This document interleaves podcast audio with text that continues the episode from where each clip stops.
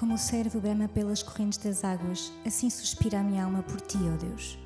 A minha alma tem sede de Deus, do Deus vivo. Quando entrarei e me apresentarei ante a face de Deus?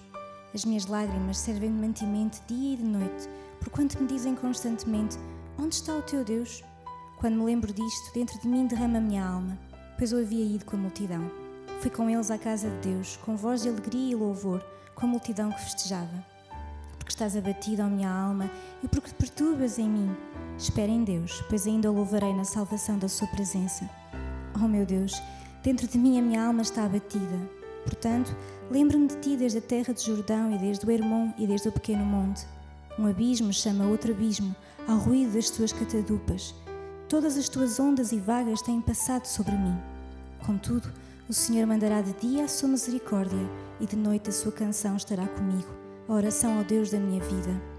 Direi a Deus, minha rocha, porque te esqueceste de mim, porque ando angustiado por causa da opressão do inimigo.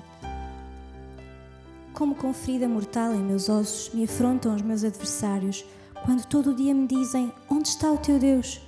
Porque estás abatida, ó minha alma, e porque te perturbas dentro de mim. Espera em Deus, pois ainda o louvarei.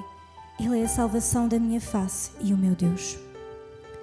A mensagem do Salmo 42 mostra-nos que provém de um coração triste, perturbado, a passar por circunstâncias difíceis e desafiadoras. O salmista começa por dizer que a sua alma tem sede de Deus, como uma corça anseia pelas águas. Um animal necessita de água para sobreviver e nós precisamos de Deus exatamente pelo mesmo motivo sobrevivência. Um filho de Deus não apenas tolera a presença de Deus, ele anseia por ela, celebra, busca-a desesperadamente. Muitos tentaram dissuadir o salmista de que Deus era com ele. Perguntavam-lhe: Onde está o teu Deus? E quantos nos afrontam tantas vezes para questionar não só a existência como a permanência dele conosco? Para muitos, a nossa fé não tem fundamento, mas os fracassos que temos na vida não são sinal de que ele nos abandonou. São motivações para prosseguir na busca por ele na confiança de que Ele tem a última palavra sobre a nossa vida. O inimigo sempre vai tentar semear dúvida no seu coração, como fez com o salmista, mas um servo de Deus mantém a sua confiança e sai vitorioso.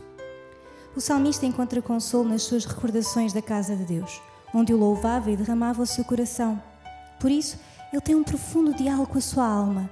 Porque estás abatida, ó minha alma, e porque te perturbas em mim, espera em Deus, pois ainda o louvarei. A fé sempre anima a razão. A nossa razão pode ver a luta, o sofrimento, a perturbação, mas a fé vê a confiança em Deus, vê mais além do que a razão, vê o que Deus vê e como Ele vê.